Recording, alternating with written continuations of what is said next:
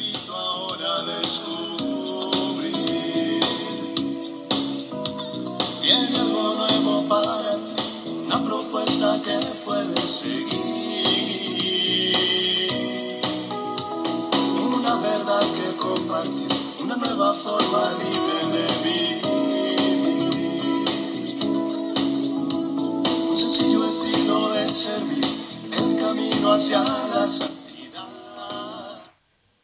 Hola, qué gusto encontrarnos en otra cápsula de paz y bien. Invocamos al Espíritu Santo que nos acompañe en estos minutos de reflexión de paz de encuentro con Jesús. Bueno, pues ya acabaron nuestros tiempos navideños, ¿no? Ya este tiempo de Navidad se ha terminado precisamente con esta celebración del bautismo del Señor una celebración que nos invita a reflexionar sobre la importancia del bautismo y todo lo que representa eso para nuestra vida de fe.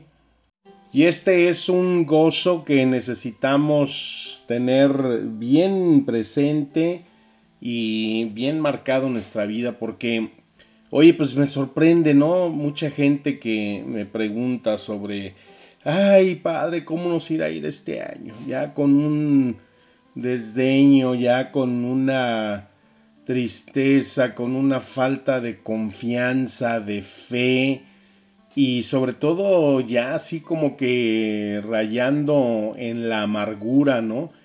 Y es que, bueno, ¿y por qué tiene esa actitud? Pregunta uno, ¿no? Ay, pues es que fíjese que estuve viendo en la televisión y pues ahí empezaron a dar que las predicciones que esperan para este año. ¿Y qué espera para el Señor? Pues que no, que desastres, desastres ha habido toda la vida. No, pues que la situación mala económica, la situación mala económica hemos estado toda la vida. Ay, que las situaciones con el COVID, pues es una situación que ya tenemos dos años viviendo. No, que se, bueno, ¿y quién dice eso? Pues que ahí lo dijo, que sabe qué brujo, que sabe qué evidente, que todas estas predicciones que aparecen sobre los hombres más poderosos del mundo, los horóscopos anuales y el mío, dice que pues este año todo va a estar como para eh, estar preocupada y pues eso a mí eh, pues me tiene desconcertado. Dices, bueno, para empezar yo digo, ¿qué carajos tiene que estar una persona de fe, una persona que eh, está en esa búsqueda y cree en Cristo Jesús, creyendo o dejándose vencer por ese tipo de comentarios, por ese tipo de, eh, pues, frases noticias amarillistas, ¿no? Y eso no va más que empañando tu camino de felicidad, saber que en la vida estamos para vivir con la plenitud, la esperanza de sabernos amados, de saber que somos hijos de Dios, que estamos en esta vida para ser felices y que uno de los principios básicos es que todos los días tenemos que buscar esos motivos de esperanza. La, cada día la esperanza es lo que nos está llevando al camino de construir la vida, nuestra vida, día con día, esforzándonos en nuestros trabajos, en nuestros talentos, en todo aquello que eh, pues implica eh, levantarnos y sentirnos realizados y en plenitud de lo contrario, entonces viene lo que mm, nos comenta pues la palabra de Dios, ¿no? Donde está siempre ahí el sentido y, y las respuestas a los sinsabores. Dice el Salmo 73, 21, se llenó de amargura mi alma y mi corazón sentía punzadas. O sea, es algo que si nosotros descuidamos se puede infiltrar en nuestra vida. Porque la raíz de la amargura puede darle una falsa sensación de enfermedad del corazón y también lo puede enfermar. La raíz de la amargura se entierra siempre muy sutilmente en nuestro corazón y si no es extirpada a tiempo, se convierte en odio, el cual a su vez, esto muchas veces nos lleva a sentir deseos de venganzas contra personas o contra aquel que nos ha causado heridas. Y lo que comienza como una preocupación o como una ofensa, pues se va transformando en un monstruo que llega a gobernar nuestro corazón, nuestros pensamientos, nuestras actitudes.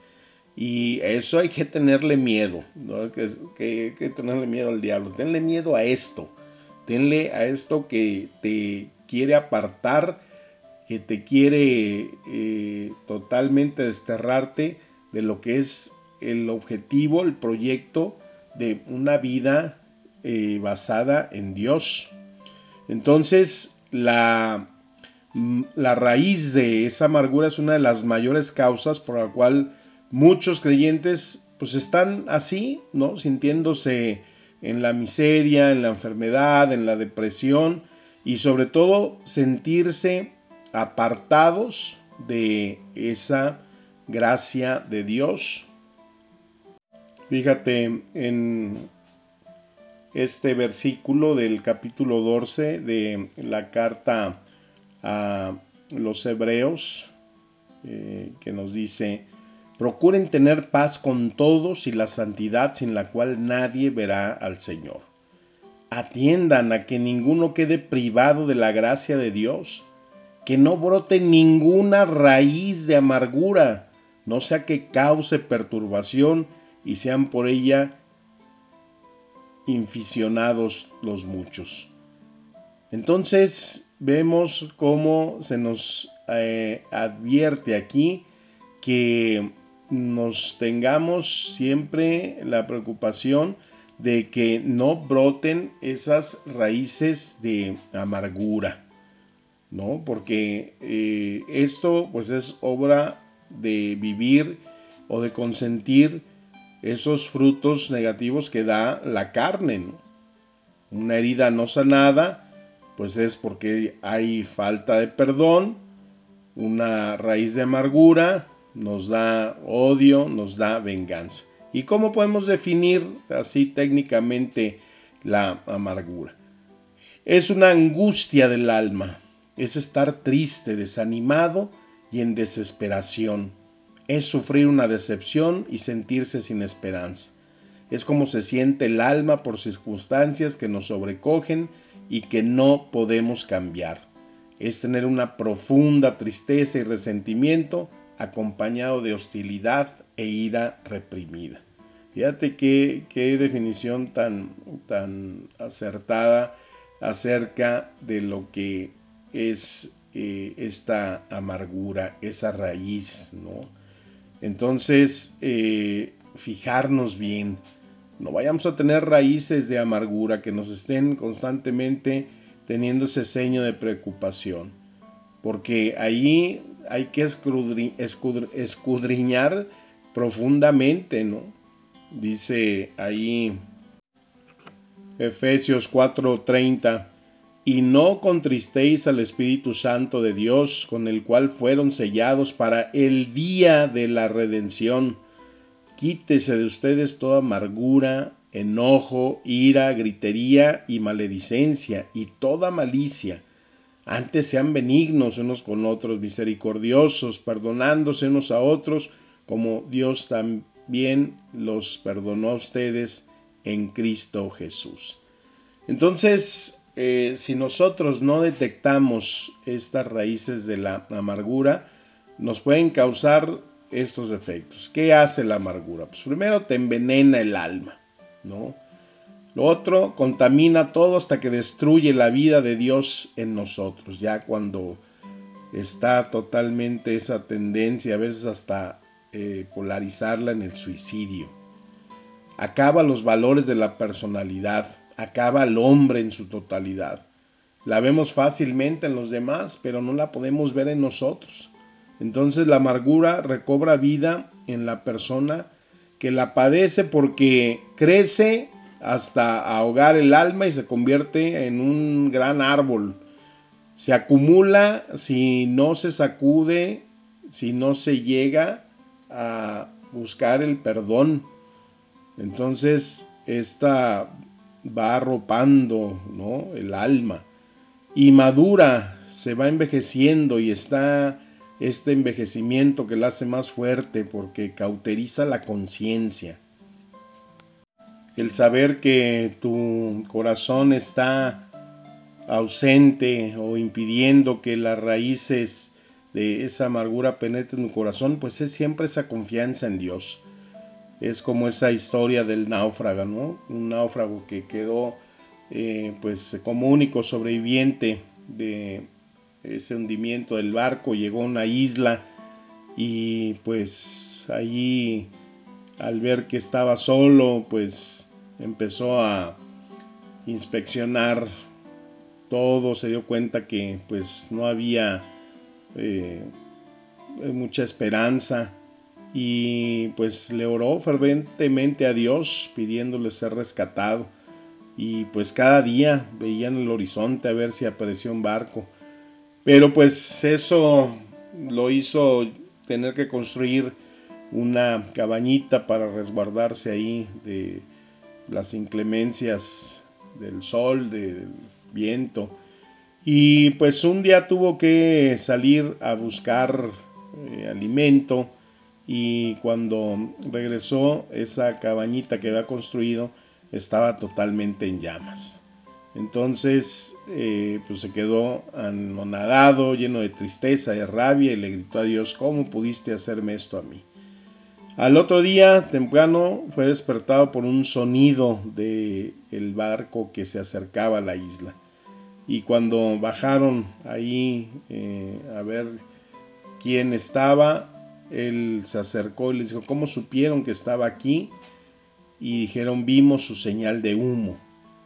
Entonces es fácil descorazonarse cuando las cosas marchan mal, pero no debemos desanimarnos porque Dios trabaja en nuestras vidas aún en medio del dolor, de la incertidumbre y del sufrimiento.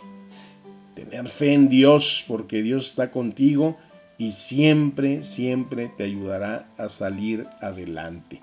Así que esa es la visión, esa es la actitud que debemos eh, tener para buscar cada día motivos de esperanza.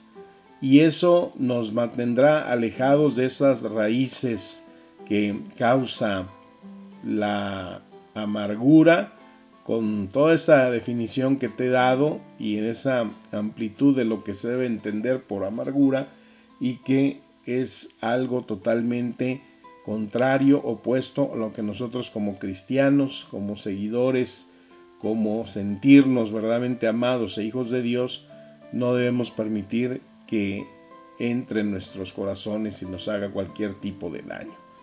Pues entonces, con mucha motivación, tener cada día esa luz de la esperanza y así construir nuestra vida día con día en esa paz, en esa alegría, en esa confianza de saber que somos hijos de aquel que para el cual no existe absolutamente nada, nada imposible. Pues qué alegría saber que siempre la palabra de Dios nos administra espíritu y vida. Pues te deseo que tengas un excelente inicio de semana. Te mando mi bendición y como siempre, la alegría del paz y bien en nuestro corazón. Amén.